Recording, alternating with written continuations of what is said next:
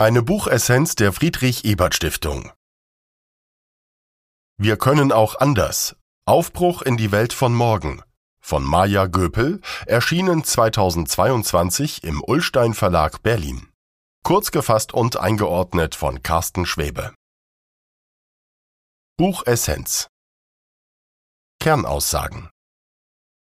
Wir Menschen können uns viel leichter ändern, als wir denken. Schon kleine Anstöße, richtig ausgewählt, haben das Potenzial, dass immer mehr Menschen mitmachen wollen und eine gute digitale und ökologische Transformation möglich wird.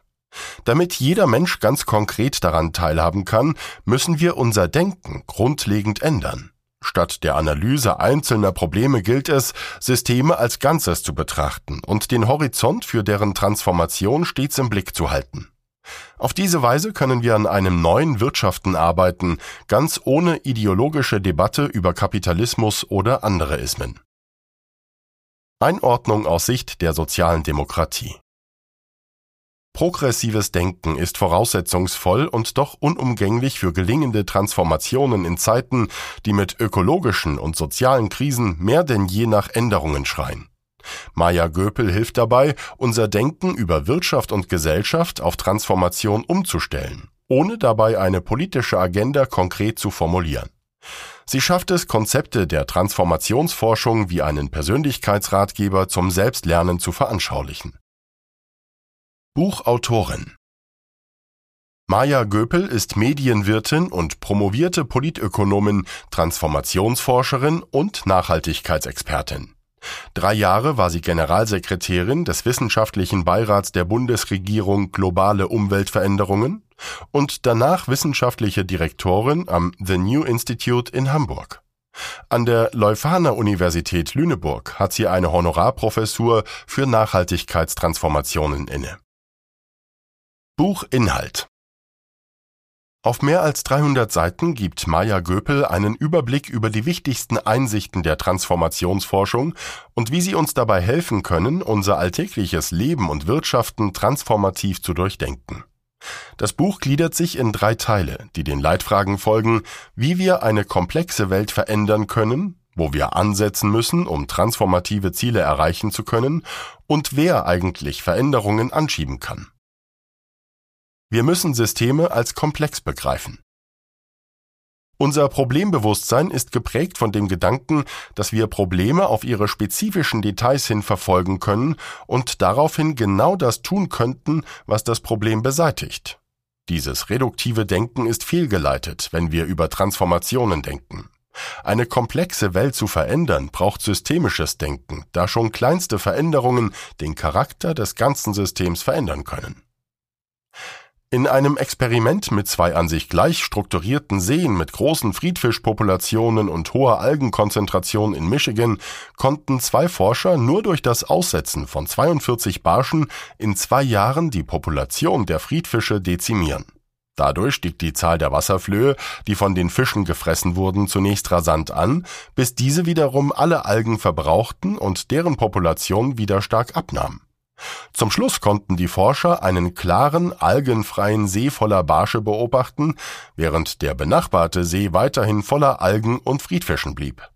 Schon eine kleine Veränderung, wie das Hinzusetzen von Barschen, hat das ganze Ökosystem kippen lassen. Dies zeigt nicht nur, wie wenig manchmal nötig ist, um große Wirkungen zu entfalten. Es zeigt auch, dass wir ein System erst komplett begreifen müssen, um zielgerichtete Handlungsoptionen eröffnen zu können. Und selbst dann sollten wir stets mit unerwarteten Nebenwirkungen rechnen und darauf reagieren können.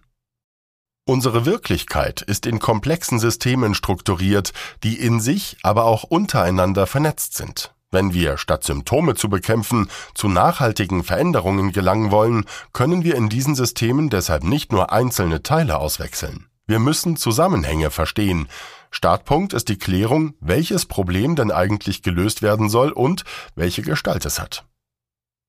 Übertragen wir das Beispiel der Seen auf unsere Gegenwart, so sehen wir, dass wir mitten in einem Transformationsprozess stecken. Der menschengemachte Klimawandel verändert unser Ökosystem. Wir bemerken mehr Extremwetterereignisse, steigende Meeresspiegel, mehr Dürren und höhere Temperaturen. Wohin uns diese Transformation führt und inwiefern wir in der Lage sind, diesen Prozess zu dämpfen oder umzukehren, das wissen wir noch nicht. Derzeit befinden wir uns in einer Phase des Übergangs Interregnum, wie Antonio Gramsci sagen würde, in dem das Alte stirbt, ohne dass das Neue geboren werden kann. Kipppunkte bezeichnen genau den Moment, in dem Systeme kippen, sich bedeutend verändern. Die Kipppunkte unserer Umwelt, wie etwa abschmelzende Polkappen, sollten wir dringendst vermeiden. In Gesellschaften können wir jedoch Kipppunkte dazu nutzen, um Veränderungen zu beschleunigen. Ein typisches Beispiel wurde in einem Video auf dem Musikfestival Sasquatch in den USA festgehalten. Ein junger Mann tanzt allein vor sich hin, während alle anderen herumliegen. Nach einiger Zeit gesellen sich immer mehr Menschen dazu, bis irgendwann alle gemeinsam tanzen. Manchmal reicht nur ein Vorbild, damit Menschen ein Verhalten nachahmen, mitmachen und aktiv eine Veränderung herbeiführen wollen. Diese gesellschaftlichen Kipppunkte sind es, die Transformationen herbeiführen können, mit denen wir den Klimawandel angehen können. Wir müssen die Bestimmung von Systemen verändern. Blicken wir auf den aktuellen Stand der Nachhaltigkeitstransformation unserer Welt, so sehen wir, dass positiv formuliert noch viel zu tun ist. Es gibt Widerstände, ob gegen ein Tempolimit, einen reduzierten Fleischkonsum oder weniger Räume für Autos in den Innenstädten.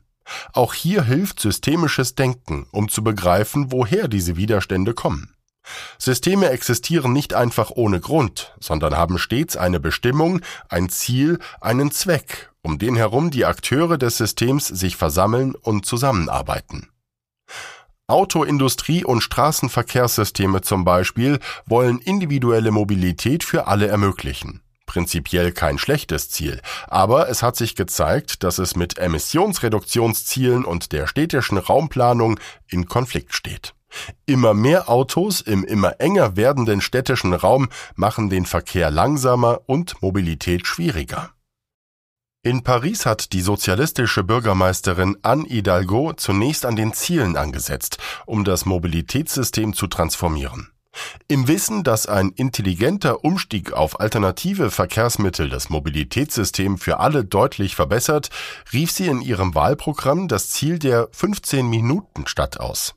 Alle Menschen in Paris sollen in der Lage sein, alles, vom Arztbesuch über den Arbeitsplatz bis zu Kino oder Fitnessstudio, in einer Viertelstunde erreichen zu können, ganz ohne Auto. Mit diesem Ziel überzeugte sie die Pariser nicht nur, sie zu wählen, sondern auch radikale Maßnahmen zu ergreifen. Schnellstraßen wurden gesperrt und Parks mit Fahrradstraßen angelegt. Öffentliche Parkplätze wurden in Grünflächen umgewandelt und öffentliche Verkehrsmittel gestärkt. Es gilt fast in der ganzen Stadt Tempo 30 und Straßen werden so sehr verkleinert, dass nicht mal Überholen möglich ist. Neue Ziele, eine Mission als Geschichte der Transformation und der Verweis auf bessere Alternativen lassen die Leute den Blick nach vorne wenden statt nach hinten, sodass das Loslassen nicht mehr so schwer fällt. In Berlin hingegen wird eine Begrenzung des automobilen Verkehrs mit dem Verweis auf die Einschränkung von Handlungsfreiheiten nicht verfolgt. Menschen sind sinnsuchende und kooperierende Wesen. Ihre Gesellschaften gründen auf Geschichten, mit denen sie die Welt entwerfen und erklären und ihre Entscheidungen treffen und begründen. Geraten die Geschichten ins Wanken, verändern sich ganze Systeme, die um sie herum entstanden sind. Wichtig ist in diesen Zeiten, klare Prioritäten zu setzen und neue Geschichten zu finden, die uns Orientierung für das Wünschenswerte und Mögliche geben, Sinn verleihen und ansteckend sind. Wir müssen nicht nur Technologien schaffen, sondern unser Verhältnis zu ihnen im Fokus behalten. Technologien sind für uns die Mittel, Transformationen mit Leichtigkeit herbeizuführen. Wie sie das machen und welche Nachteile das mit sich bringen könnte, interessiert viele nicht. Wir leben nach dem Device-Paradigma. Güter und Dienstleistungen werden in einer nicht belastenden Art angeboten, indem die Abläufe, die zu ihrer Bereitstellung notwendig sind, dem menschlichen Auge entzogen werden und damit auch dem Wahrnehmen und möglicherweise dem Verstehen. Demgegenüber stellt Göpel das Fokusparadigma, bei dem die ökologischen und sozialen Konsequenzen von Technologien mit im Fokus der Nutzung einer Technologie stehen. Indem wir verstehen wollen, was mit uns und unserer Umwelt passiert, wenn wir Technologien nutzen, schaffen wir die Voraussetzung dafür, dass technologischer mit sozialem und ökologischem Fortschritt zusammengedacht wird. Deswegen ist es wichtig, die Gestaltung von Technologien nicht nur einem Wettbewerb oder gar große monopolistischen Akteuren wie Amazon oder Facebook zu überlassen. Gesunde und agile Systeme bestehen aus einer Vielzahl von Teilsystemen, die diverse Lösungen für übergeordnete Fragestellungen finden. Geht es in Teilsystemen allerdings primär um die Verdrängung anderer, verrutscht der kooperative Wettbewerb in eskalierende Konkurrenz. Sind Oligopole erst einmal entstanden, kann der Trend schnell zu extremen Ergebnissen und mangelnder Gestaltungsfreiheit führen. Selbst wer Amazon kritisch sieht, kommt beim Verkauf der eigenen Güter kaum an der Plattform vorbei und befeuert so den Trend weiter. Als Ausweg kommt eine einseitige Abrüstung in Frage oder eine verordnete Neuausrichtung auf die übergeordnete Fragestellung durch verbesserte Regeln. Wir müssen Prozesse vom Ende her denken. Transformation by Design, not Disaster. Um Probleme einer Transformation nicht erst dann anzugehen, wenn sie bereits eingetreten sind, schlägt die Transformationsforschung einen vierstufigen Lernprozess vor, der für Individuen genauso wie für Unternehmen oder Gesellschaften funktioniert. Im ersten Schritt holt man das ganze System in den Diskursraum. Mit allen relevanten Akteuren wird gesprochen, alle Teilsysteme werden betrachtet. Schnelle Analysen und Entscheidungen sind hier fehl am Platz. Im zweiten Schritt soll eine Übereinkunft darüber getroffen werden, wo es hingehen soll, welche Ziele eine Transformation erreichen soll, um identifizierte Probleme zu lösen. Hier ist es wichtig, eine Mission zu formulieren, hinter der sich alle gemeinsam versammeln können, inklusive der damit verbundenen Erfolgsindikatoren. Im dritten Schritt gilt es, ein ganzes Portfolio an konkreten Maßnahmen zu entwickeln und umzusetzen mit dem alle Akteure des Systems auf die gemeinsame Mission hinarbeiten können. In dieser Phase öffnet sich ein Möglichkeitsraum, in dem mit vielfältigen Ansätzen experimentiert wird. Komplexe Systeme brauchen den Tanz und die Interaktion oft über bestehende Abteilungen oder Institutionen hinweg und nicht das stoische Abarbeiten von fixierten Plänen. Schließlich, im vierten Schritt, müssen erfolgreiche Ansätze verbreitet und verstetigt werden. Mal müssen neue Lösungen direkt umgesetzt und hochskaliert werden, mal gelten Lösungen aber lediglich für bestimmte Einheiten innerhalb eines Systems und sollten auch nur dort ermöglicht werden. Die Führungsebene spielt hier eine wichtige Rolle dabei, das Neue zu begrüßen und das Alte auch zu verabschieden. Um eine Harmonie der Hierarchien zu erreichen, muss die obere Hierarchieebene dazu bereit sein, den unteren Ebenen bei Transformationen zu dienen, ihnen Raum für Veränderung zu schaffen. Organisationen sind Ausdruck einer bestimmten Zielsetzung zu einem bestimmten Zeitpunkt. Organisationen verstetigen Denkmuster und Abläufe und halten Entwicklungen auf einem bestimmten Kurs. Wenn es ihnen wichtiger wird, sich selbst zu erhalten, anstatt sich gemeinsam fortzuentwickeln, entstehen für alle unbefriedigende Ergebnisse. Will man diese Falle nicht über Macht auflösen, hilft eine neue Mission, die den Akteurinnen erlaubt, aus ihren begrenzten Logiken auszubrechen und neue Pfade und Kooperationsmuster zu erkunden. Buch Maya Göpel gibt einen inspirierenden Überblick über die Transformationsforschung und wie sie unser Denken am Arbeitsplatz, zu Hause, aber auch politisch so verändern kann, dass wir Transformationen aktiver angehen können. Mit vielen positiven Beispielen zeigt sie auf, dass wir in der Lage sind, uns zu verändern. Damit motiviert sie die Lesenden, sich aktiver mit Technologien, Organisationen und dem gemeinsamen Leben und Wirtschaften auseinanderzusetzen und das als Chance auf ein besseres Leben zu ergreifen. Interessanterweise benennt Göpel eine Vielzahl der Nachteile unseres real existierenden kapitalistischen Wirtschaftssystems.